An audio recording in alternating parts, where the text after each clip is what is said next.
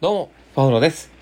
えー、実はですね、今日、ちょっと帰りが遅くなって、またね、この時期なのでね、どうしても帰りが遅くなるんですけど、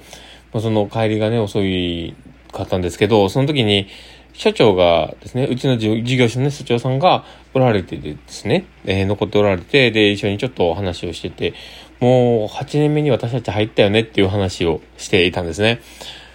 もう8年目かっていう、この何とも言えないこの達成感というか、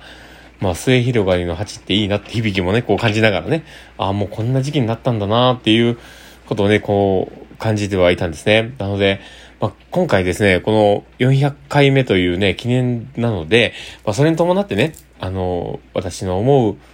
そのいろいろ経験してきた、その訪問看護の魅力というようなものを話をしてみたいかなと思ったりしております。えー最後までお付き合いいただけると嬉しいです。はい。ということで、えー今日も始めていきましょう。えーパウロのマインドブックマーク。この番組は、看護を楽しくをコンセプトに、精神科看護の視点で、日々生活の中から聞いているあなたが生き生き生きるエッセンスとなる情報をお届けしています。はい。ということで、えー今日も始めていきます。えー皆さんどうお過ごしでしょうかということで、あの、僕もちょっとですね、こう、あの、缶ビールなんかを開けてみて、あの、祝杯をあげてるんですけど、4回、400回目ということで、まあちょっとね、喜びながらやろうかとは思っているんですけど、えーまあ最後までお付き合いください。えーまあこ、えー話のね、本題に行く前にですね、お知らせをさせてください。えー私の事業所のオンライン研修会、精神科疾患を持つ人のケアに関して分かりやすく事例をもとに話をする、精神疾患別ケアシリーズが開催されます。えー今回は、統合失調症を持つ人のケアということで、我らがトップの通常横綱本の著著者である、えー、小瀬子信之さんと、私たちのステーションの経験豊富なスタッフ、言えてない、スタッフが、え事例をもとに、えー、わかりやすく話をします。期日は6月12日日曜日の朝10時から12時までの、えー約2時間の、えーものになっております。参加費は3000円になっております。アイカアーカイブも言 えてない。あ、もうなんでこんな買うんだろうね。アーカイブも残しております。えー当日参加の方は、あできない方はですね、安心して、えー申し込みいただけます。URL は概要欄に貼っておきますので、えーチェックしてみてください。ということで、えー今日も始めていきます。で、今日はね、その先ほどまで言っていた、あの、400回目ということも含めてですね、えー今回、あの、密かにもう8年目に突入した精神科訪問看護っていうものを、ちょっと魅力について、まあ、語っていけたらっていう、ちょっと雑談めいた話のね、あの、ベースでありながらの回になっております。で、僕がですね、あの、精神科訪問看護の魅力っていうものに、まあ取り憑かれたというか、まあそういうのはあるんですけども、実際、その、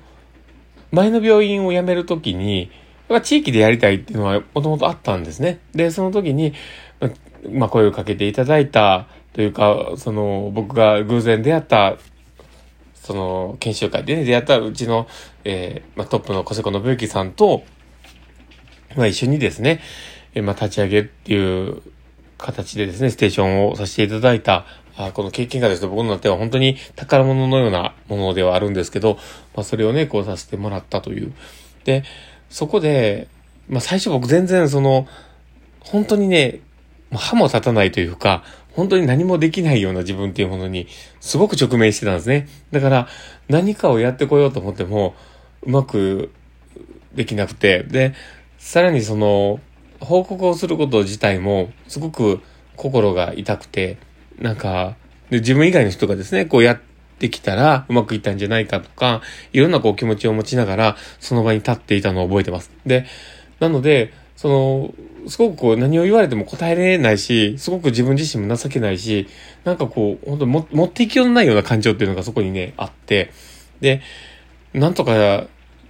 しなきゃ、みたいな気持ちがすごくこう先行してたなーって思ったりします。で、特にね、その時期にも自分としては子供が二人いたので、やばいなっていうのもあったんですよね。で、もうそのまま、なんとかこの今の精神科訪問看護っていうものをせっかく魅力を見つけて自分がやろうかなと思って踏み出したものなのに諦めてたまるかって思いながらこうやってきました。で、その中で、まあ一番大きな、大きかった存在っていうのは、うちの嫁かなって思うんですね。で、あの、うちの嫁はですね、すごく、なんでしょうね、その、サバサバしてるところもあって、だけど、すごく、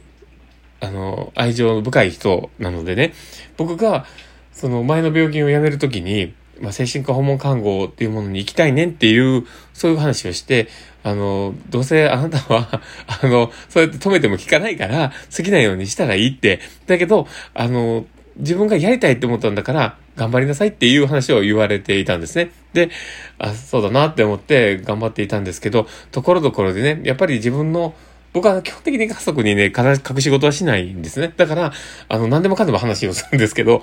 あの、まあ、うちのね、あの、嫁は口が硬いって思ってるので、もう何でもかんでも言うんですけど、だけどそう言っていて、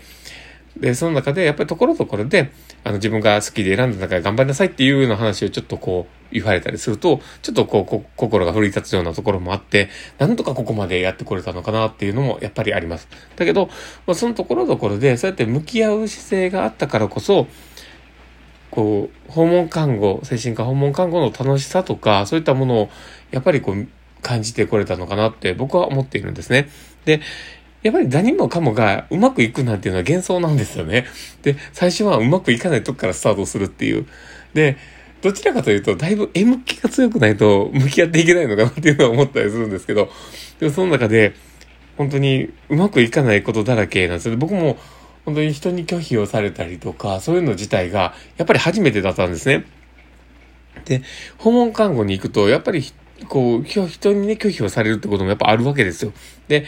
で、そこに僕は何本も何本もこう向き合っていくっていう、そういうね、あタフさもあったんですけど、多分最大で、あの、あなたもう来ないで、もう本当にお前は嫌だって言われて、えー、迎え入れられない状況で、えー、まあ、その人のうちにお伺いし、したのが、まあ、3回、4回ぐらい、こう、無理くり、あの、訪問させてもらって状況を聞いたっていうのは、ありました。そ、そこで本当に自分も強くならせてもらったなっていうところもあるんですけど、まあ、そういうね、人と向き合うってことの難しさを体感させてもらったんですけど、ただでも、その、うまく波長があったとか、うまくね、こう、関われた人にとっては、本当にあんたと会えてよかったっていうその言葉がね、本当にもらえたり、すごくこうリカバリーしていく姿っていうのが目に見えてわかるんですよね。1回目より2回目、2回目より3回目って、もう早い人だったら、訪問に入ってから、3週、2週間、3週間でもう結果が出るっていう、そういうすごいこう状況になったりするわけですよ。で、その姿を見ていると、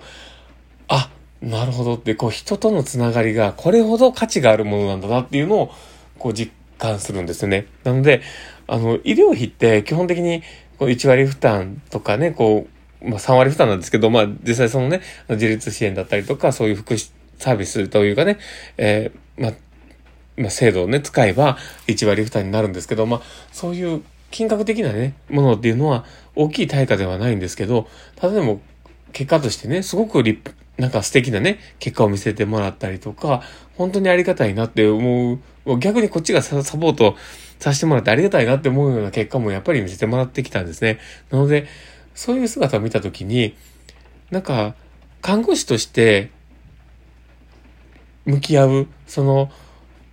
っていう、その大きい、まあ枠組みとしてね、看護師として向き合うっていうところはあると思うんだけども、それよりももう一回りやっぱり大きいところで、利用者さんと関わらせていただいているっていう、そういうのが、こう自分の中でね、喜びだ、に感じてきたんですよね。だからなんか、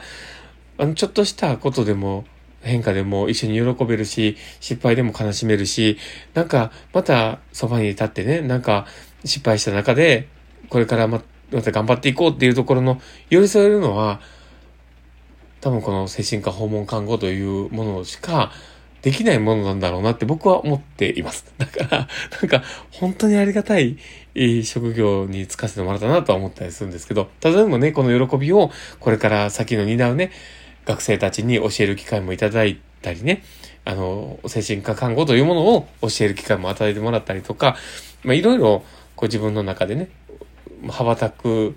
こともやっぱりあるので、だからこれをこういろいろ経験を積みながらね、この今の精神科訪問看護の喜びをこう伝えていけるようなことをやっていけたらと思ったりはします。で、何よりもね、本当に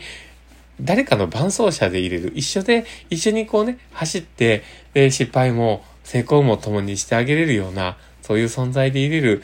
その訪問看護というものに関して僕は本当に価値があるし、素敵なものだなって毎日思ってます。まあそういうね、なんかもううまくまとまんなかったかもしれない。今日はね、あの、ブレーコーということで、あの、勝手にブレーコーしてますけど、あの、僕がちょっとこう、ビールの缶を開けているので、まあ、そこもちょっと含めてね、あの、ちょっとブレーコーで思っていただいて、今日はそういう僕がダラダラと精神科訪問看護の魅力について、こう、話、話をしたような、自分の経験についても話したような、そんな回になりました。僕は何でもかんでも自己開示しちゃうので、ついついいろんなこと言っちゃいますけど、まあ、何よりもね、僕が、今の僕で入れたのは、何よりもやっぱ夢の力があったというところが僕の中では思っているので、もう感謝しかないです。もう、足を向けて寝れない。そんな感じでですね、まあ、今日の放送は終わろうかなと思っております。この放送を聞いたあなたがですね、えー、本当に楽しかったな、ああ、よかったなって方がいたら、ぜひ、あの、フォローいただけたら嬉しいですし、あの、リアクション残していただけたら嬉しいです。フェイスマークとかハートマークとかネギとか、本当にいつもありがたいなと思っております。そして、あの、ツイッターの方もやっております。本当大したこと全然つぶやいてないんですけど、もしよければフォローいただけたら嬉しいです。ということで、えー、今日の放送は、まあ、こんな感じですか、だらだらとお話をしましたが、えー、これで終わろうかなと思っております。この放送を聞いたあなたがですね、明日も好きな一日になりますようにっていうところで、ではまた